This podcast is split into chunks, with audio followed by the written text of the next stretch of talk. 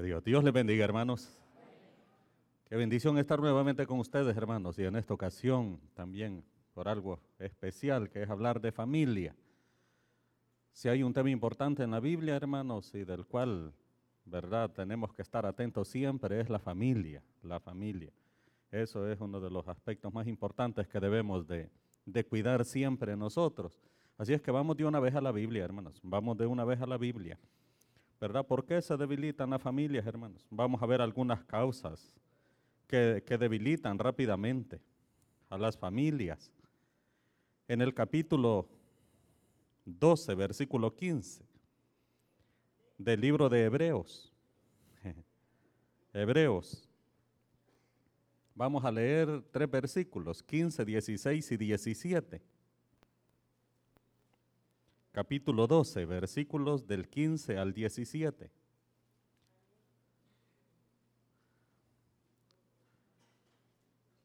Es una pregunta, hermanos, la que vamos a ir contestando. ¿Por qué se debilitan las familias, hermanos? las familias, los hogares siempre, por lo general, comienzan bien fortalecidos. El matrimonio, el primer hijo, la primera hija, y eso va dando fortaleza, pero de repente se comienzan a debilitar y, por causas que usted a veces no nota, que sigilosamente, hermanos, van entrando en los hogares. Al final ya sabemos que, que, lo principal de todo son las fuerzas del enemigo, pero, pero nosotros le damos cabida a través de algunos aspectos que hoy vamos a estudiar en esta noche. Lo tienen, hermanos, lo leemos todos juntos. Dice así la palabra del Señor en el nombre del Padre y del Hijo y del Espíritu Santo. Amén. Mirad bien, no sea que alguno deje de alcanzar la gracia de Dios, que brotando alguna raíz de amargura os estorbe y por ella muchos sean contaminados. No sea que haya algún fornicario o profano como Esaú, que por una sola comida vendió su primogenitura, porque ya sabéis que aún después, deseando heredar la bendición, fue desechado y no hubo oportunidad para el arrepentimiento, aunque la procuró con lágrimas. Oramos, Señor, te damos gracias por todos mis hermanos que están esta noche en este lugar, Señor, porque si están aquí es porque tienen el deseo en su corazón de poder aprender de ti, Señor, de la Biblia, para poder, Señor, reformar, ajustar los ajustes que tengan que hacerse, Señor, en nuestra vida, en nuestra familia, y que seas tú, Señor, el que siempre ministre, para que nosotros, con la sabiduría tuya, podamos tomar las mejores decisiones. Habla nuestras vidas, Señor, exhórtanos edifícanos y consuélanos a través de ella. Bendice al pastor Michael, Señor, mi hermana Cintia, sus hijas, el equipo de trabajo de este lugar, que siempre tú des el respaldo conforme, Señor, a lo que tú quieres hacer en este pueblo. En el nombre de Cristo Jesús, amén y amén. Pueden tomar asiento, hermanos.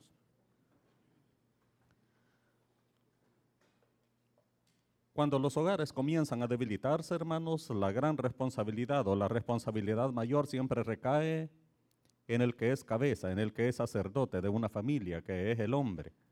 Por supuesto, están los hogares disfuncionales, donde también de lo que, de lo que vamos a estudiar ahora. Pero cuando están ambos padres, cuando están ambos padres y de repente aparecen situaciones que no son las normales dentro de una familia, es porque ha habido descuido, es porque ha habido descuido. Y a veces son cosas pequeñas, a veces son cosas muy grandes. Usted seguramente conoce la historia de un joven que se enamoró de su propia media hermana, le pregunta, mire, eh, enamorarse de la persona equivocada es lo más terrible que puede suceder. Y en este caso un joven se enamora de la persona equivocada, que era su medio hermana. Le pregunta a un amigo, ¿verdad? Pidiéndole consejo que qué podía hacer con ese enamoramiento que, que él tenía y el consejo que recibe de su amigo es de que se haga el enfermo, que llamen a la media hermana para que lo llegue a atender, que le haga comida y cuando esté a solas con ellas, pues entonces que la viole, que, que tengan ese incesto. Y en efecto así lo hizo. Amnón y Tamar, hijos de David, hijos ambos del rey David. Y el rey David se hizo el del ojo pacho. Se dio cuenta de lo que había sucedido, hermanos, y estaba comenzando una violencia de grandes quilates dentro de su del corazón de Dios pero él descuidó ese aspecto y su hogar. Allí comenzó con una violencia galopante de tal forma de que el hermano mayor Absalón mata a Amnón, usted ya sabe la historia, y después ese mismo hermano, por eso que había sucedido, que el papá no hizo nada con, con su otro hijo por haber violado a su hija, es decir, a su medio hermana, entonces él hasta armó básicamente una guerra de guerrillas, arma un ejército con el cual le da golpe de estado a su propio papá, lo saca descalzo y él va llorando descalzo hacia el monte de los olivos, en ese caso es un cuadro de nuestro Señor Jesucristo, pero al final, hermanos, ¿quién es el que permitió? Pues que sucediera todo. Que se levantara toda esa violencia. ¿Sería que Dios estaba obrando para eso? No, hermanos. No, allí no estaba obrando Dios. No, no, no, no. Allí lo que estaba sucediendo era que alguien le dio cabida al mal, a los deseos de la carne, se enamoró de la persona equivocada, como lo ha hecho Jennifer López, ¿verdad? Que ya se va eh, eh, enamorando de seis hombres y al final con el que comenzó es el último con el que está, ¿verdad? Así voy a hacer un mensaje que se llame Los seis anillos de. Porque ah, bien fino se oye. Porque se ha enamorado de las personas equivocadas, hermano. Y al final, como han terminado todas esas uniones que ha tenido esa estrella de Hollywood, hermano, en violencia. Esta noche le voy, a hablar, le voy a hablar de la violencia dentro del hogar. Eso está destruyendo los matrimonios, hermano. Está destruyendo a los hijos, está destruyendo hogares completos. La violencia dentro del hogar. Porque allí al final de cuentas el pecado estaba cometido, David se hizo el mariado siendo el rey de, la nación, pero eh, lo que comenzó fue un montón, un cataclisma de violencia dentro de su hogar, hasta que llegó a resquebrajar el hogar del rey David. Desde por allí comenzó a arreciar todo. Y aquí, hermanos, estamos viendo también de que estamos hablando de un miembro de una familia muy violenta, este que se acaba de mencionar aquí. Si usted no se percató, esto se está escribiendo en relación a Esaú, ¿verdad? Porque por ahí se menciona Esaú. Es una regla general acerca de la amargura, de la raíz de amargura en el corazón del, del ser humano. Pero aquí pone un ejemplo, y el ejemplo que pone es Esaú. Y si hay algo que va a destruir, que va a debilitar su familia, hermanos, es la violencia. Y usted dice, en mi familia no hay violencia. No mienta, hermanos, en todas las familias hay violencia. Que no hay golpe físico, eso puede ser. Pero violencia, que hay violencia, sí hay violencia, hermanos, en todos los hogares. Y sabe qué, hermanos, mire, el conflicto en nuestra sociedad nace siempre en el hogar. Nosotros le echamos la culpa a la sociedad, al gobierno, a la pobreza, a la cultura. No, la violencia, los conflictos siempre comienzan en el hogar. Y el conflicto que comienza en el hogar siempre comienza en el corazón, dentro del corazón de los individuos que conforman esa familia. Siempre ahí comienza el conflicto. De por ahí nacieron las pandillas, de por ahí ha nacido todo, hermano, de por ahí han nacido las adicciones, allá ha nacido todo. Me voy a tomar un paréntesis de un minuto para darle un consejo, sobre todo a los jóvenes y también a los no tan jóvenes. Porque cuando digo jóvenes, todos bien atentos se ponen, bien contentos. Por eso digo que es para los jóvenes el consejo. El jueves por la mañana, hermanos, si mal no recuerdo, eh, la policía de fronteras incautó un cargamento de una droga, de una sustancia que es conocida como la sustancia zombie. Eso, hermano, yo no sabía en qué consiste, pero me causó curiosidad porque decía que eran 399 paquetes, creo. Eso significa que si agarraron ese contrabando, esa droga ya está circulando. En esta ocasión lo lograron detectar, pero ya está circulando. Y eso va a traer violencia a la familia, porque ¿sabe qué? Yo me fui a investigar un poquito, hermanos, y, y, y le voy a decir a dónde puede ver documentales acerca de eso en un canal de YouTube, un youtuber que se llama Yulai. Solo ponga Yulai o ponga Sustancia Zombie, allí le van a aparecer los reportajes de lo que está sucediendo en Pensilvania, Estados Unidos, donde cuadras y cuadras y cuadras de personas muriendo, agonizando de esa sustancia, porque de acuerdo al contenido que detallan de esa sustancia, es 100 veces más adictiva que la morfina y 100 veces más dañina que la morfina. No, no que la heroína y que la marihuana, hermano, que la morfina. 100 veces más adictiva y 100 veces más dañina que la morfina. Y al final las personas que comienzan a consumir eso comienzan con violencia en el hogar y lo que hacen después es abandonar, irse a refugiar allá con todos y se va a sorprender, hermanos, no le puedo explicar cuál es la condición física de esas personas. Allí se va a dar cuenta usted por qué le llaman la sustancia zombie. Es literalmente, la persona se convierte como en un zombie. Así es que cuide de que entre la violencia a su familia porque puede ser por cualquier medio, por cualquier medio. A mí me sorprendió, hermanos, y, le, cuento esto también. A un joven lo llaman a la dirección de un colegio determinado, no le voy a mencionar por ética de quién es, un joven de, de 13 años, y le dicen que qué le está aconteciendo, porque él se dedica solo a pelear con todos los compañeros de estudio, solo eso, su gusto es pelear con ellos, va mal en los estudios. Comenzaron a hacerle un estudio y no le encontraban nada, hermanos, todo estaba normal. Hasta que decidieron llamar al papá y a la mamá, a la dirección también. Es un colegio de San Salvador, hermano. Colegio cristiano, dicho sea de paso. Y le dicen que le comience a poner atención, qué es lo que está pasando con su hijo. Y lo que estaba pasando, hermanos, es que él solo pasaba viendo cuestiones de violencia en los juegos que, que juegan los jóvenes en las redes sociales. Solo juegos de violencia, de matar, de artes marciales y un montón de esos juegos que han aparecido. Y entonces lo que le recomendaron a los padres es que le quitara el celular. Porque en el celular veía todo eso. Y que probaran durante un mes a ver cómo funcionaba. Y rezongó el cipote, se puso enojado, se puso violento, pero al mes había vuelto básicamente a la normalidad, al mes de no estar en contacto con eso. ¿Sabe por qué? Porque la violencia entra también a través de la vista, a través de las redes sociales. Tenga cuidado con eso.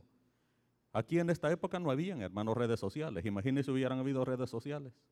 En, e, en, este caso que vamos a ver en específico en esta noche, le voy a hacer un par de preguntas, hermanos, para que usted vaya entendiendo ¿A qué me voy a referir? ¿Es usted más amable con los extraños que con los miembros de su propia familia? ¿Sí o no? Esa es una causa de violencia. ¿Es más amable usted con los hijos de sus vecinos o con los hijos de los hermanos en Cristo que con sus propios hijos? ¿Sabe cuál es la respuesta? Usted ya la sabe, pero se la voy a decir yo. Sí, usted es más amable con los extraños que con los miembros de su familia. Y si su hijo tiene valor, se lo dice en su propia cara. Pero si lo tiene usted bien sometido de que lo tiene amenazado, que lo va a castigar, no se lo va a decir.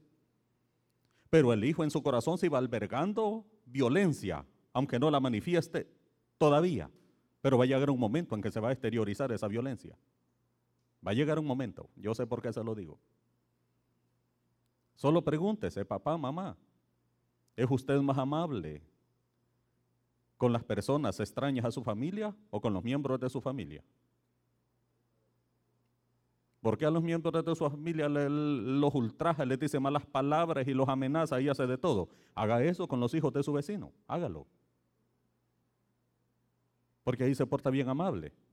¿Qué tal, mis amores? Le dice. Mis amores le dice a los extraños, hermano. Y a sus hijos les dice semejante pasmado. ¿Por qué, hermano?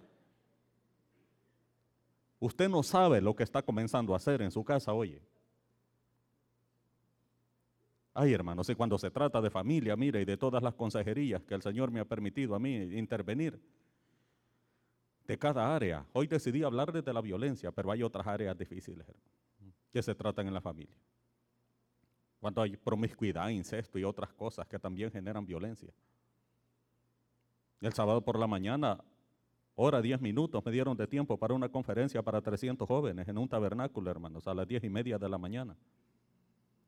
Y no me alcanzó el tiempo, pero la cuestión es, hermanos, que yo no, yo no soy de aquellos predicadores que comienzo, que hermano, y que provocando llanto en las congregaciones. No, no soy así.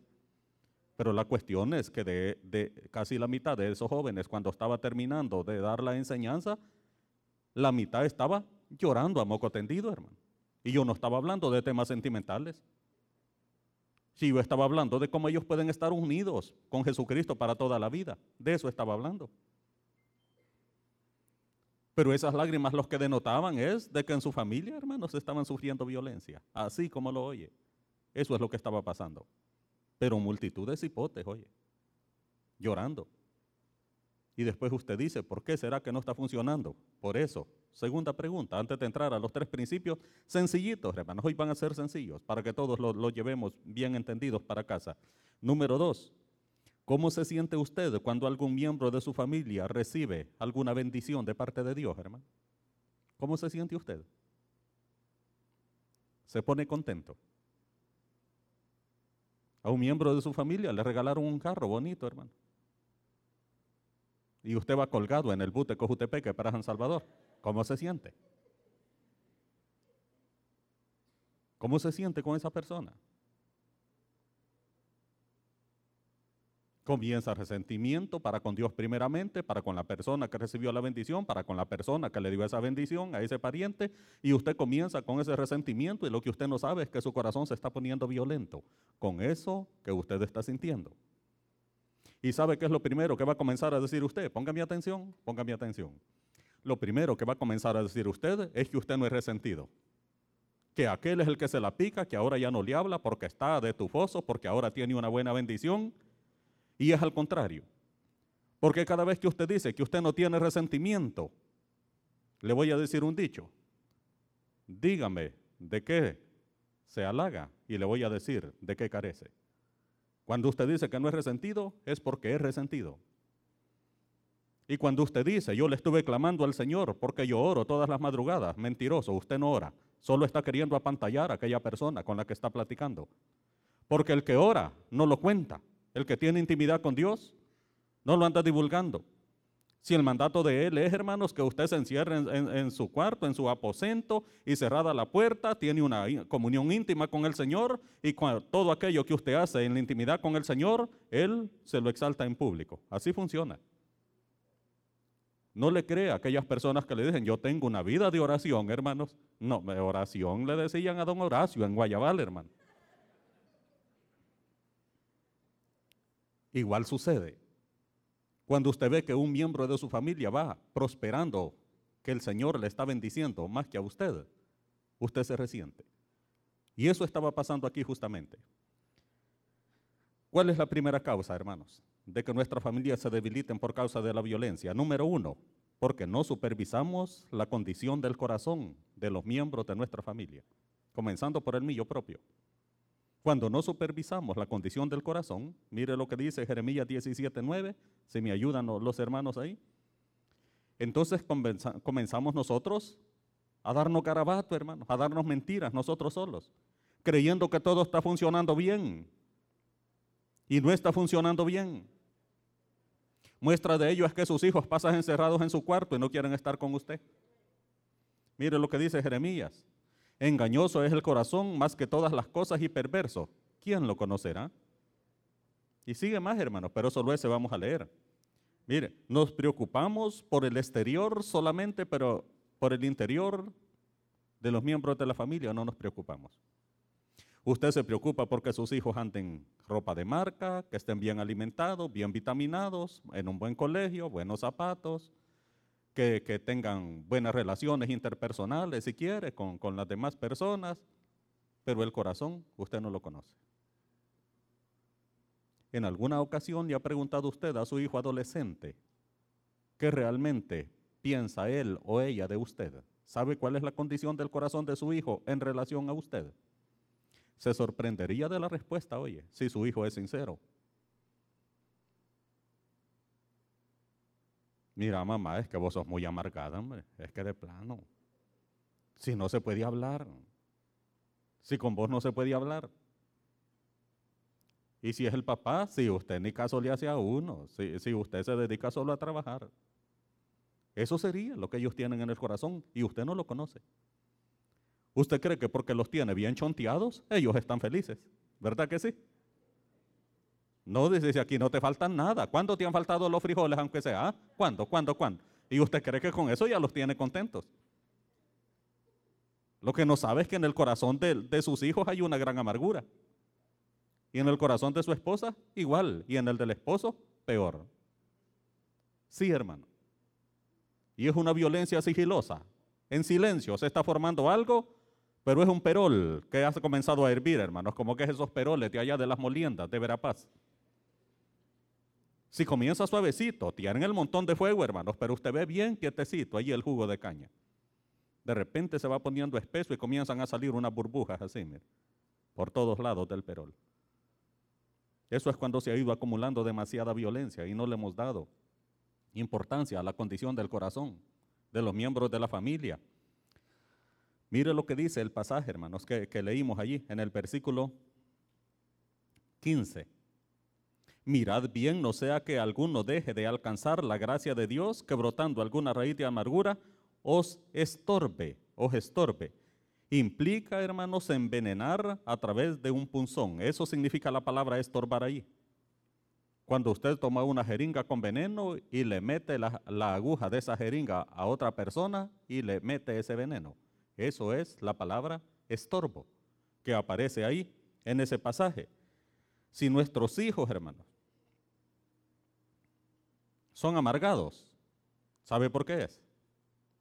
¿Quién cree que contagió eso? Porque dice que es contaminante. La amargura contamina, hermano. Usted puede venir bien feliz. Si el servidor que está parado en puerta allá lo recibe con una cara cuadrada, todo, todo, todo bravo, inmediatamente usted se amarga, ¿sí o no? ¿O no, hermano? Es mentira, pues. Pero sí, por eso, hermanos, es que es clave poner a las personas amables, aunque a la fuerza se hagan los amables, pero es importante que en puerta estén servidores amables. Porque la amargura es contaminante. Imagínese en la casa, hermano. Imagínese en la casa. Si el hijo sale y solo esto hay para comer. Sí, hijo, solo eso ha proveído el Señor, fíjate ahora. Pero si usted, si quieres hartarte, si no anda acostate sin hartar, va porque eso es lo que sucede por general, porque es contaminante, hermanos. La amargura contamina. Es un veneno que se inyecta inmediatamente en otra persona. La amargura es inyectable, vaya, para que lo entendamos. Es un veneno que se mete a través de un punzón. Eso es la literalidad de esa palabra. Que estorba la vida de las personas. ¿Por qué era amargado Esaú, hermano? El pasaje es algo largo, hermanos, pero leamos esos versículos en Génesis 25, del 27 al, 28. Solo vamos a leer ese par de versículos para que vea usted.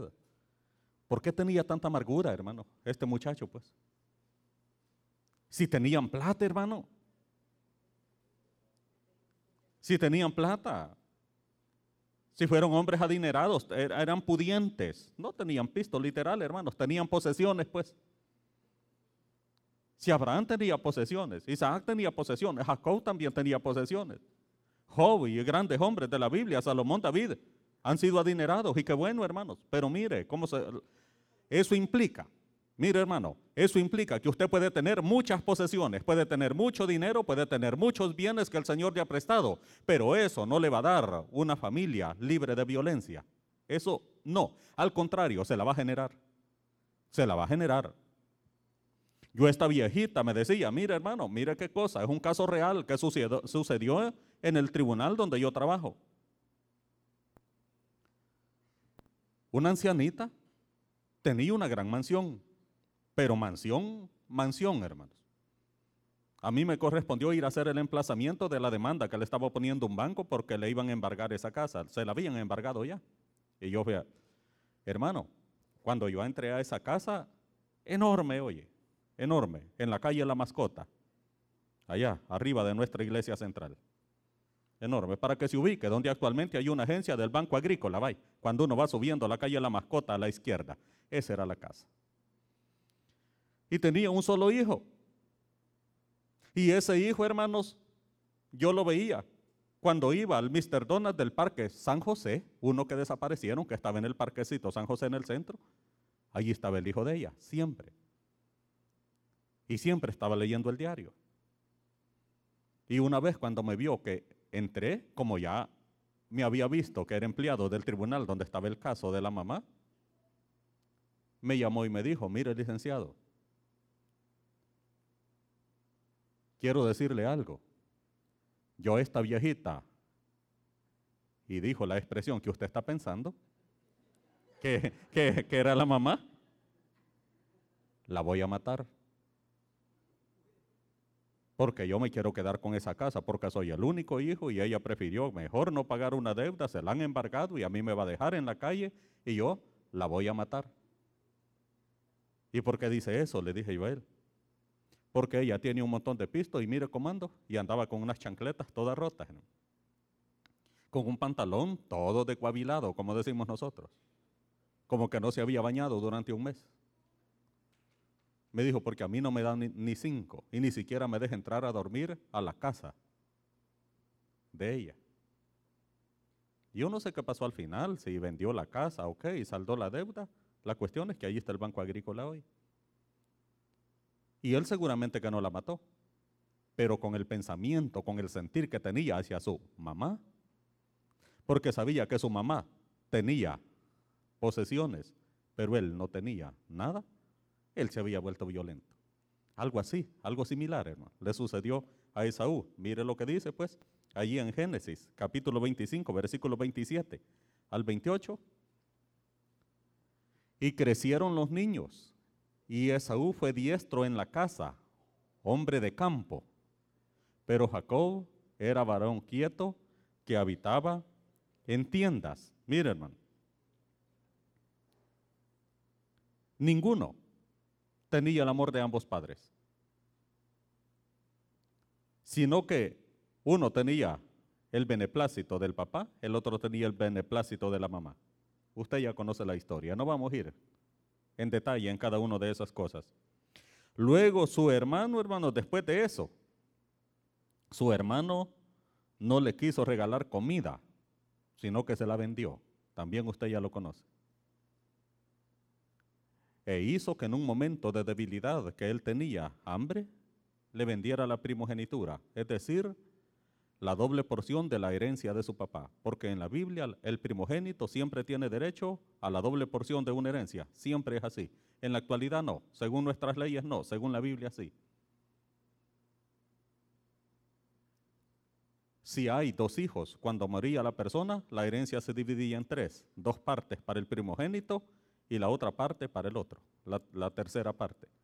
Pues en este caso él vende las dos partes que le correspondían a él de la herencia por un plato de frijoles, por un plato de lentejas. Eso le, le llevó a él a tener una gran amargura en el corazón y esa amargura le generó violencia. La amargura genera violencia. La amargura es un sabor. La amargura es un sabor. No se le olvide eso. Y generó mucha violencia. Y de allí es donde él se convierte en un fornicario en un fornicario. Leyó en el pasaje principal en el que estamos. Sigamos leyendo, hermano. Dice el 16, no sea que haya algún fornicario. Usted dice, entonces hubo relaciones sexuales allí o algo que ver. No, es que la fornicación no se trata únicamente de relaciones íntimas con otra persona, hermano. La fornicación se trata cuando usted a cambio de dinero vende sus principios o valores, vende los derechos que Dios le ha conferido, pero usted a cambio de dinero los da. Y este se convirtió en un fornicario porque vendió su primogenitura y Dios había permitido que él fuera el primogénito. Pero él vendió la primogenitura convirtiéndose en un prostituto. Fornicario aquí es un prostituto. No alguien que está vendiendo relaciones sexuales, sino que alguien que está vendiendo su primogenitura, su identidad, porque era la, la identidad que él tenía. Y cuando su hijo vende la identidad, es decir, a cambio de algo, a cambio de dinero, vende los principios y valores que Dios ha inculcado en él, entonces se convierte exactamente en lo mismo.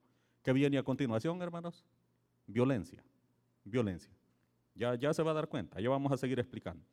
Pero dice que también un profano, ahí en el mismo versículo 16, o profano. Y la palabra profano significa salirse de la voluntad de Dios.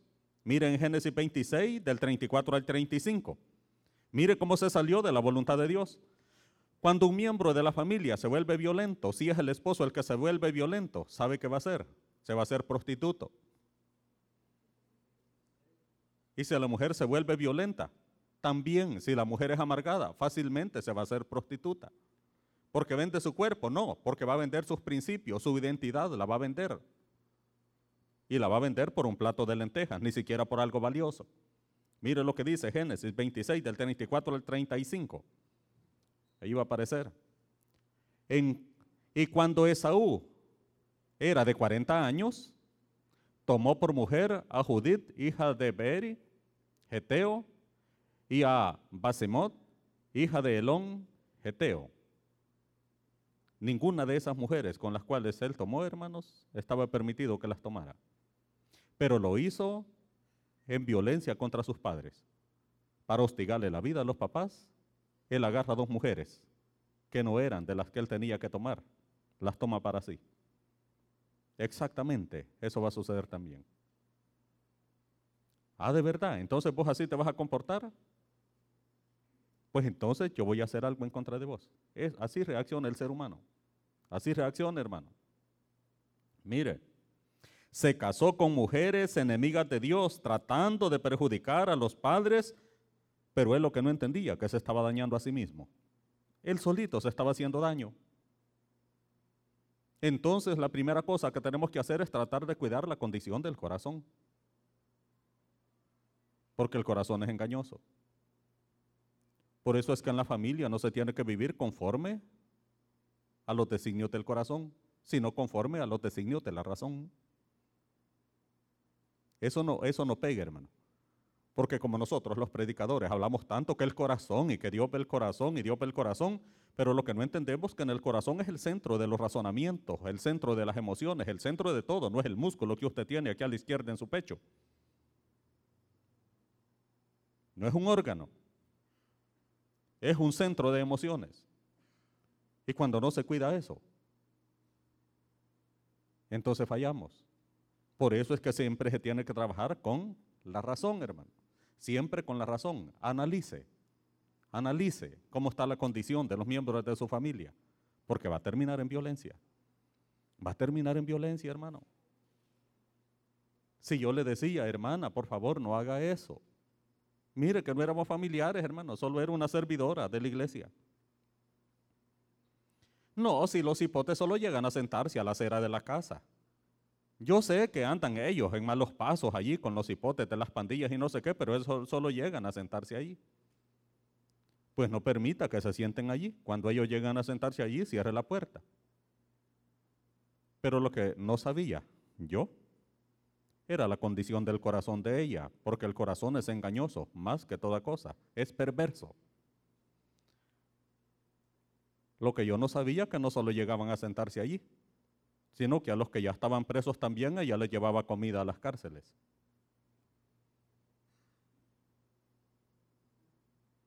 Y después llegaron con el listado solo a echarla, como ha sucedido con varios.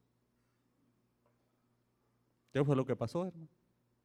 No cuidaron la condición del corazón, porque no razonaron lo que tenían que hacer. Segunda causa por la cual la familia se debilita, hermano. Ponga atención, no es cuestión del gobierno. El gobierno no tiene culpa. No es que el sistema educativo, dice. No invente, hermano. Hay personas que no saben leer ni escribir y son más inteligentes que nosotros a veces, hermano. Entonces no le está echando la culpa al sistema de gobierno. Eso no tiene absolutamente nada que ver, hermano. Absolutamente nada. Eso es para formar en la academia. Eso no es para formar en lo espiritual. El sistema educativo. Segunda cosa, cuando no evitamos la violencia. Abdías 1.10, si me lo regalan, por favor, hermano. Mire la palabra que se ocupa allí, hermanos. En Abdías, capítulo 1, versículo 10. Algunos están diciendo que hay algún libro que se llama así. Abdías 1.10, mire cómo dice. Por la injuria a tu hermano Jacob te cubrirá vergüenza. ¿De quién está hablando, hermano? Del mismo Esaú. Vos injuriaste a tu hermano. Ahora vergüenza te va a cubrir. Esa palabra injuria, hermanos, es la palabra chamat. Es un hecho o insulto violento que ofende a una persona por atentar contra su dignidad, honor o credibilidad. Si lo quiere entender de, forma física, es como cuando alguien agarra a otro de los hombros y lo sacude violentamente. Eso es injuriar. En otras, en otras partes aparece como comer la carne de alguien, comerse las carnes de alguien, relacionado con la calumnia. Pero estaba diciendo, vos voluntariamente por el gran filo que llevabas cuando llegaste le vendiste por un plato de lentejas la primogenitura. Y ahora, ¿qué te ha dado a vos por ser violento con tu propio hermano si vos voluntariamente se la vendiste? En otras palabras, eso está diciendo. y no se evita la violencia como no la evitó el rey David. Igual aquí no se evitó. Tener una familia con buenas relaciones es muy difícil, hermano. ¿Es difícil o no es difícil? Hey, papá, mamá, ¿es fácil o es difícil mantener una familia conforme al corazón de Dios. Eso es de lo más difícil, oye. Eso es de lo más difícil. Se requiere, pero mucha sabiduría de parte de Dios. Se requiere no solamente ser bueno, hermano, es que no basta con ser bueno. Usted ha creído que ser cristiano basta con ser bueno. No basta con ser bueno, hermano. Si hay personas incrédulas que son más buenos que nosotros. No basta con ser bueno. Pero nosotros estamos bien confundidos que creemos que yo leo la Biblia, yo voy al culto, yo soy bueno, no le hago daño a nadie y no sé qué. No basta con ser bueno. Si usted no tiene una vida espiritual, una comunión con Jesucristo verdaderamente, usted no va a impactar la vida de nadie. No va a poder impactar la vida de nadie, mucho menos de sus propios hijos. Yo le digo seguido, hermanos, a mi esposa y a, los hipotes, a Tabo y a la Fanny. Y el día que el Señor me llame a su presencia, en verdad yo habré impactado la vida de ustedes de tal forma que ustedes se sigan congregando, que sigan adorando, que sigan viajando a estanzuelas o que se sigan congregando en la central, se ponen a otro pastor allá. ¿Qué van a hacer ustedes? Porque a veces somos buenos, hermanos, y creemos que de verdad estamos impactando la vida de otras personas. Y no lo estamos haciendo, no lo estamos haciendo. Porque cuidar una familia, hermanos, conforme a la Biblia, eso es difícil, oye, eso es difícil. No me venga con el cuento que en mi familia todos nos llevamos bien y no sé qué. Ah, pues sí, hermanos, y entonces usted deja hacer y deja pasar. Allí sí es bien fácil. Allí sí es bien fácil, hermano. Usted deja que el bichito comience con la violencia desde que lo lleva a un comedor se va a meter a la pecera y al rato viene con un pescado así coleando que él va a sacar. Mira al niño, vos que listo es, ni los gatos que agarran así los pescados, veamos, mira él. Y los del restaurante casi chillando de bravos, hermano. Pero los hipotes con los pescados jugando en, en las mesas. Y usted permite que eso vaya pasando. ¿Qué cree que va a hacer su hijo cuando crezca? Va a creer que así es, hermano. Va a creer que ese es el sistema de vida. Por eso necesitamos nosotros mucha sabiduría. Mire lo que dice Miqueas 7:6, hermano. Miqueas 7:6. Es tremendo, hermano. Ahí está, mire lo que dice. Porque el hijo deshonra al padre, la hija se levanta contra la madre, y el siguiente que dice, la nuera contra su suegra, y los enemigos del hombre son, vaya hermano. Y usted anda de enemigo aquí con los demás hermanos que vienen a la iglesia. ¿no? No la soporto, dice, es que esa mujer no la puedo ver. Imagínese con su familia cómo se lleva, hermano. Si usted no puede ver ni siquiera a los miembros de aquí de la iglesia. ¿Cómo es con su familia? Mire que yo vengo de una familia donde fuimos 14 hermanos y vamos a hablar de violencia, hay, hay tela donde cortar, hermanos. De toda la violencia.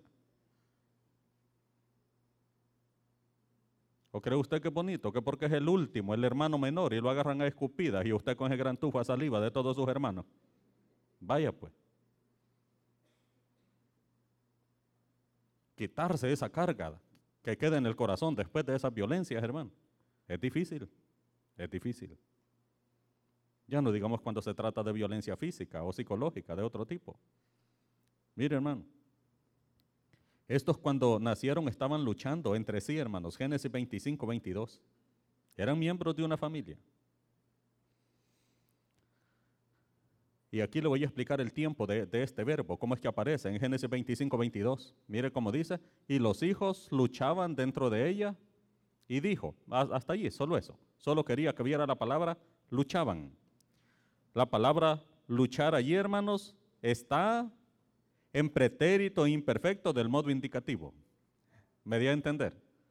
No. Hoy en la mañana se levantó usted diciendo, hoy voy a hablar en pretérito imperfecto en modo indicativo.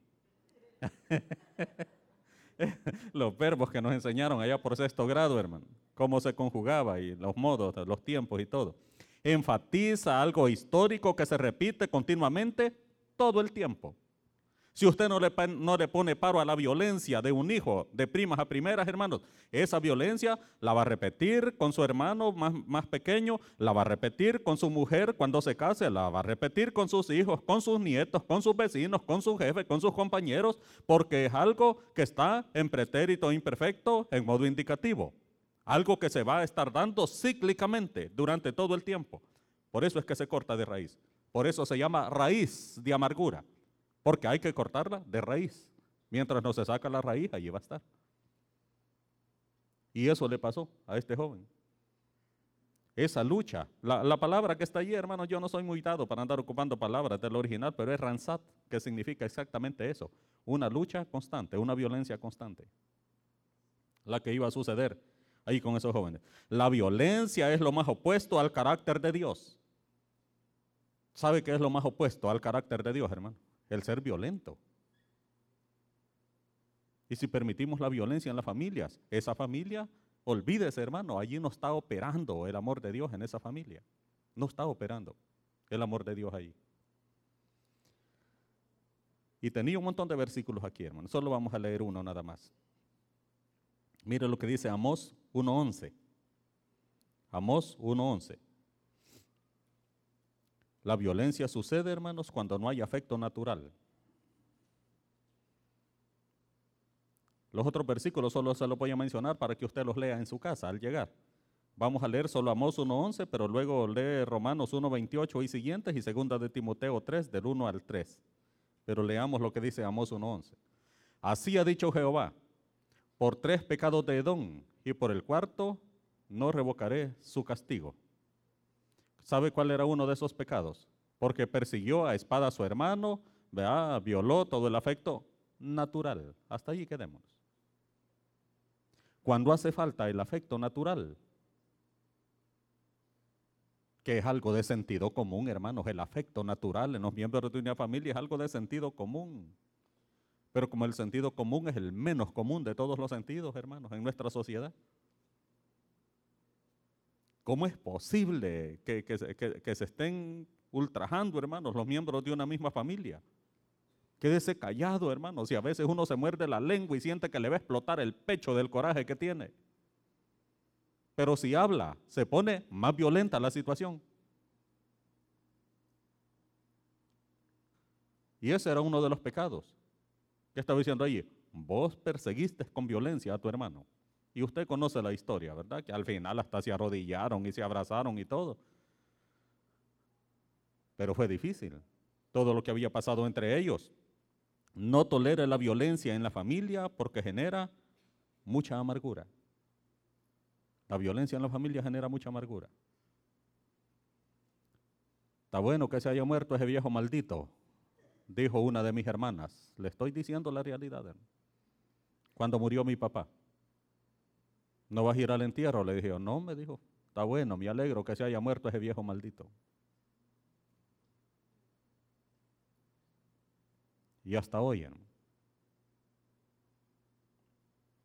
No es que son casos reales, hermano. No es fantasía, es realidad.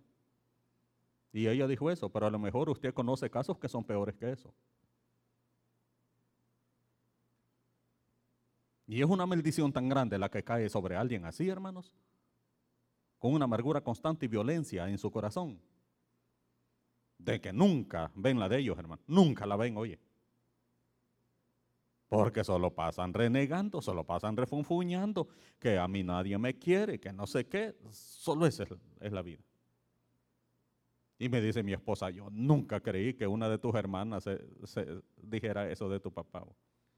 Como ella me ayudó a estarlo cuidando en cama mientras agonizaba durante dos años, hermano.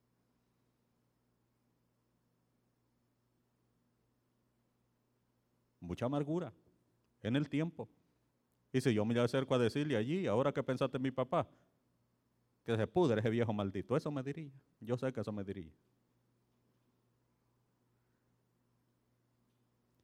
Lo más elemental en el corazón de un ser humano, el honrar y respetar a sus padres. Eso genera la amargura. ¿Y sabe de dónde vino la amargura? De la violencia. Yo no sé si en alguna ocasión se lo dije a ustedes aquí, hermanos. Ya casi termino. Estaba mi hermana torteando o palmeando, como dicen algunos.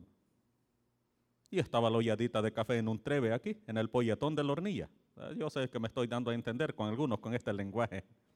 En el polletón estaba el treve con la olladita de café, con el comal aquí, la leña aquí, y ella echando tortillas. Llega mi papá después de afilar la cuma, porque ya nos íbamos para el cerro de WhatsApp a Chapodar, hermanos, todos en fila, India, íbamos todos. Llega con una tacita plástica y la mete a la olladita de café y se la bebió. Hasta allí estábamos bien. Pero después de tener la taza ya ensalivada, la vuelve a meter para agarrar otra tazada. Y ella torteando así le dije, no sea chuco, papá, le dijo, ya está salivosa esa taza. Y él solo se quedó callado, agarró la taza de café, cuando ya la tenía aquí, solo le hizo así, y la volvió a caer acostada de una sola pescosada. Al patio fue a caer, salió tatarateando hasta allá, con la masa en la mano, quedó tirada. Eso fue lo que nunca le pudo perdonar. Nunca, hermanos. Y eso le quedó la amargura para siempre. Qué mal por ella. Qué mal por ella. Qué mal por mi papá, porque no tuvo que haber hecho eso. Pero esa era la forma de disciplinar, hermano. En mi casa esa era la forma, oye. Esa era la forma.